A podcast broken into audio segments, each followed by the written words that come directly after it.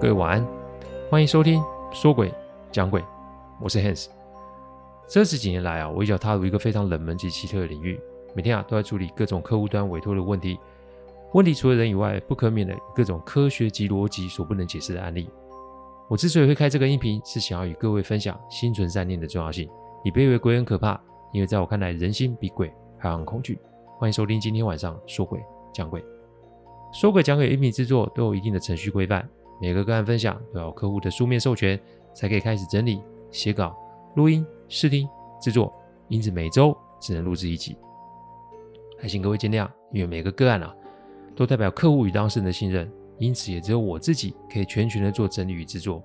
我知道这样子的速度其实不快，但反正如果可行，我会做这行做一辈子，所以只要大家有时间，都欢迎各位的收听。有人啊问我逆境是什么，考验是什么？怎么啊，可以在不顺的期间让自己不要出状况？这些问题其实都有很多人在问啊。人的运势啊，其实起起伏伏。我之前有说过啊，哪怕就是富可敌国人，也会遇上钱解决不了的问题。因为我们人生在这个世上，注定就是要经过考验的。考验啊，其实跟某些宗教派系里面讲的魔考是一样的。魔是魔鬼的魔。当我们运势不佳的时候，心中对于现实的失望，会让我们想要逃避，及找出解决的方法，而当逃避加上错误的解决方法时，求助于宗教或玄学就是一个简易的选项。因为神像不会说话啊，因为仪式不会有检讨啊，所以做完之后，那种心理上的轻松是一定会有的。假设这狗屎运啊，运问题解决了，就有人觉得，哎，只要是拜一拜就可以解决一切哦。但逆境的发生通常不会是诅咒或是撞见什么不干净的事情啊，逆境的发生通常是提醒我们要我们注意。并且做出调整，不要说别人，我自己状况不好的时候，其实就是尽可能维持每天的作息，该做什么就做什么，把事情做好做满，因为心态的维持就足以让我们在低潮期不因为冒进而让自己犯下更多的错误哦。我以前啊创业的前十年，每天都在做噩梦，诶，每天都在想钱要从哪里来，为什么生意还不上门？这种感觉我足足过了十年了，所以诸事不顺那种恐惧及焦虑，我是可以理解，但就一条路。维持自己正常作息，脑袋清醒，思路清晰，至少在心魔产生的时候就直接对决啊，引领自己做出正确的决定。对，这并没有什么捷径或什么法门，这就是我们人生在这个世上所必经的修行之路。你若因此而害怕吗？在恐惧吗？在焦虑吗？把你手上的事情做好就好，把自己打理清爽，过好你的生活。这段时间就是个过程，关乎你是否可以更上层楼的过程。这如果还要神明帮你做，那不就是你拜的神在骗你吗？不然就是你自己在骗你自己。言尽于此，我们开始讲还没讲完的案例哦。你，你是你的谁？讲完后，这个令人生厌的屋主就瘫在这里了，一直重复说：“你为什么还缠着我不放？我不是故意的，我真的不是故意的。”那接下来的电铃声让我们都吓一跳，门外啊是妹仔妈妈的声音，她知道我与阿公有来。这些年其实我们都有在联络，就说把两位大哥带下来吃饭啊。妹仔应了个好，但问题来啊，这家伙怎么办？有别于前几分钟的纷扰，现在四楼跟五楼可以说是一点动静都没有。正当我们也不知道怎么办的时候，妹仔与小娟的那张相框突然掉了下来，砰的一声，相框就摔破了。接下来五楼又开始发出有人踏步及摔东西的声音。门外的伯母啊，一听到里面有摔破东西的声音，就急着拍门要要我们开门哦。而那个屋主此时已经满脸发白的，整个人缩在门旁边的墙角里，一直说这不是他的错，不要来找他。现在闹得有点大了，再这么搞下去，不知道会出什么事啊！我就把护身符拿了出来，就挂在那个家伙的手上。这一挂下去，什么动静都停了。我把那家伙拉起来，我说：“跟我们下楼，你得跟我们说说发生什么事了。”十分钟后，我阿公、妹仔、屋主、伯父、伯母都坐在三楼的饭桌前。我请伯母啊，把小娟生前的合照拿出来。我想搞清楚这个家伙到底是什么来头啊！我跟伯父要了杯酒啊，把它倒满高粱啊，给这个家伙灌下去啊。他连灌两杯，看样子我比较松了一点哦。那天正好阿基也在台北，得知状后他也走了，他也来了。我常说这来得巧不如，呃，来得好不如来得巧。这命啊，有时候就这么刚好。阿季啊，没多久也按了门铃进门了。有了上次的经验后啊，大家就像久未相见的朋友般嘘寒问暖，互相问候啊，搞得好像跟新年似的。就只有屋主一个人在旁边，像个局外人哦。怎么样？你还不承认啊？他们都在外面等你哦。不讲实话，我看你今天很难可以离开哦。阿季阿季这句话讲出来，我们在座人都愣了一下。阿季啊，静静盯着小俊的相片说：“善恶终有报。”你的贪小便宜正好就被他们逮住了，赶快讲吧。妹仔的父母啊，真的是老实人。虽然白天啊给这五楼新来的屋主闹了个不可开交，但仍是把他眼前的碗啊夹满了菜，并让他吃点东西，吃完了再说，也不迟嘛。你知不知道你眼前的这对老人家是谁啊？他们就像是小娟的亲生父母般，给你机会你还不想讲啊？这个时候，三楼的门。又被人从外面开始敲了起来，跟刚四楼是一样，五个快敲，再接着三个慢敲。让我意外的是，我本来以为妹仔的爸爸妈妈会被吓一跳，但他们很平静的继续招呼大家吃饭，好像这早就在他们的预习之中。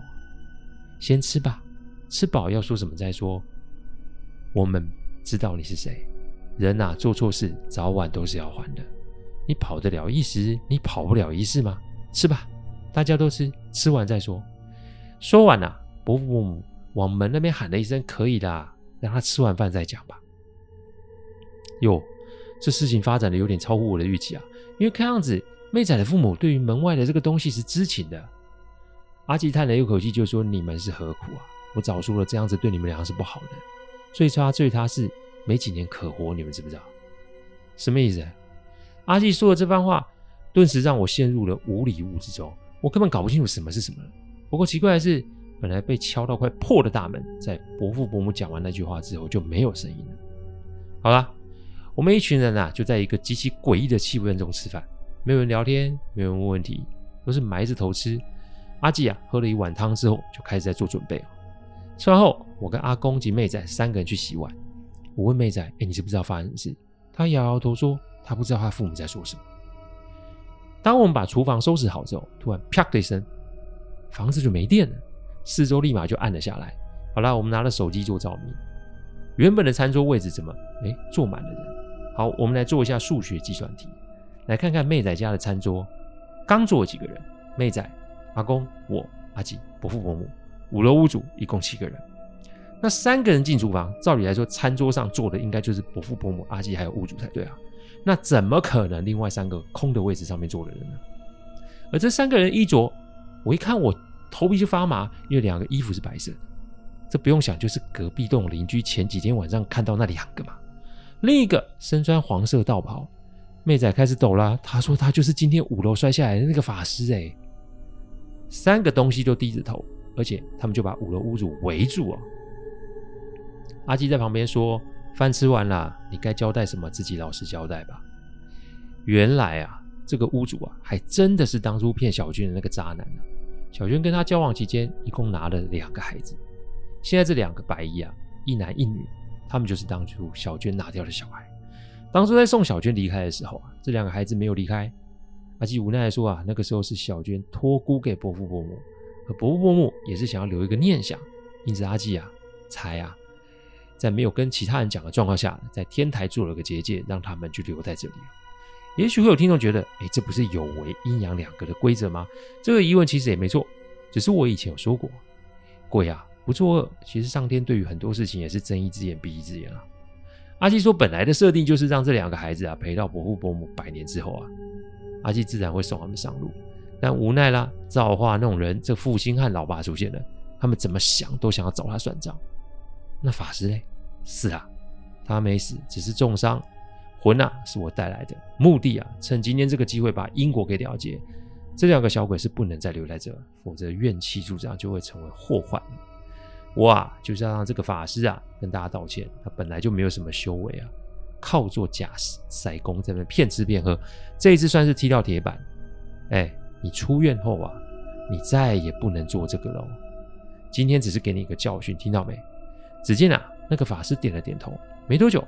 他的身形就越来越淡，一下就不见了。好啦，接下来就你了，你跑不掉的。你做了多少事，这个不用我说，你自己跟小娟的父母还有家人说说你对他做了什么事吧。好，接下来过程我就不说了，只能说啊，这老兄啊，秀尽了人性的下限了。他先是骗了小娟的身体，然后接着把他的钱骗得一毛都不剩。他呢，接下来就是拿着小军的钱，一边挥霍，然后再找下一个目标去下手。典型的人渣。这次他也是无意听到有便宜可捡，所以就用了极低的价格买了这间房子。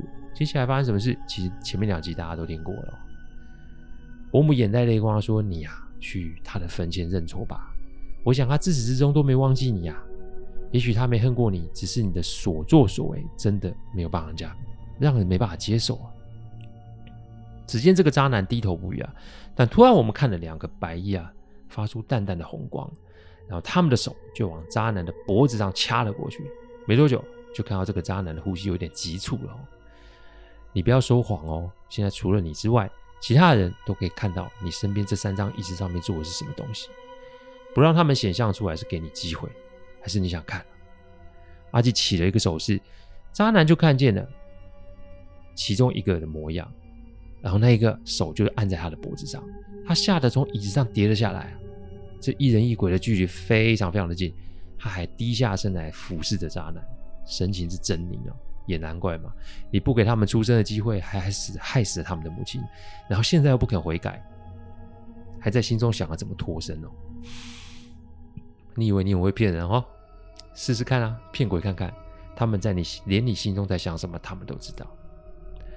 阿基冷冷说：“你这种人就是没受过教训，到现在还不想悔改，没关系，就看你自己决定。”但我可以保证，你跑不掉。说完，结了个手印，连我们在场的人也看不到那两个了。我，我可不可以在他的相片前面坐一下？其实啊，妹仔家啊，小娟是有牌位的。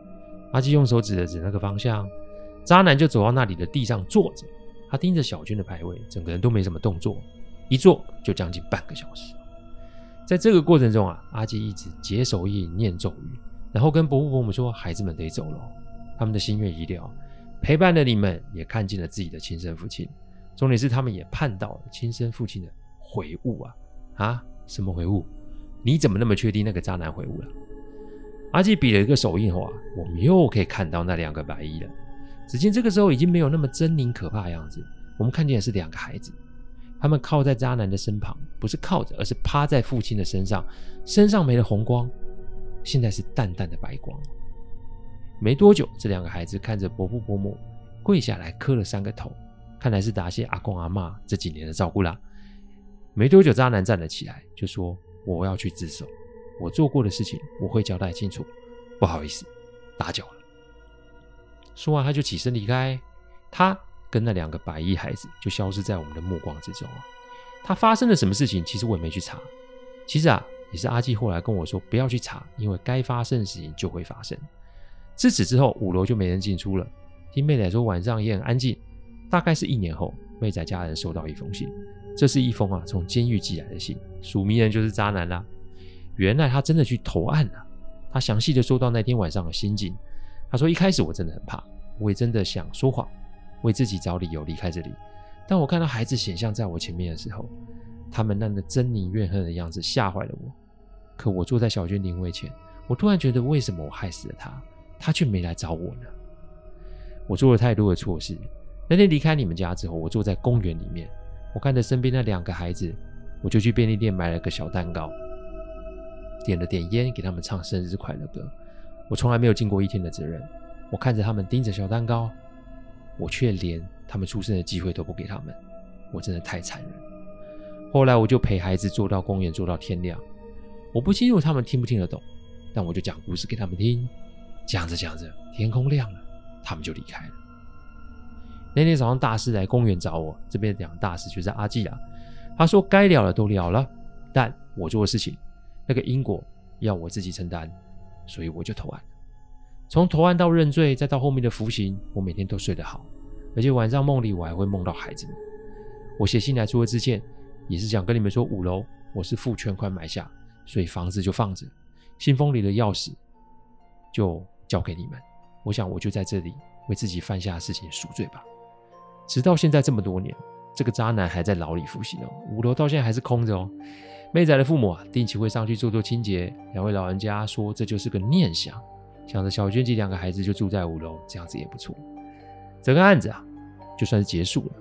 隔了这么多年了，我今年我会去探监，阿公妹仔也会跟我一起去，因为要在心中放下没那么简单，但时间的确是最好良药，希望他能够真正的悔过。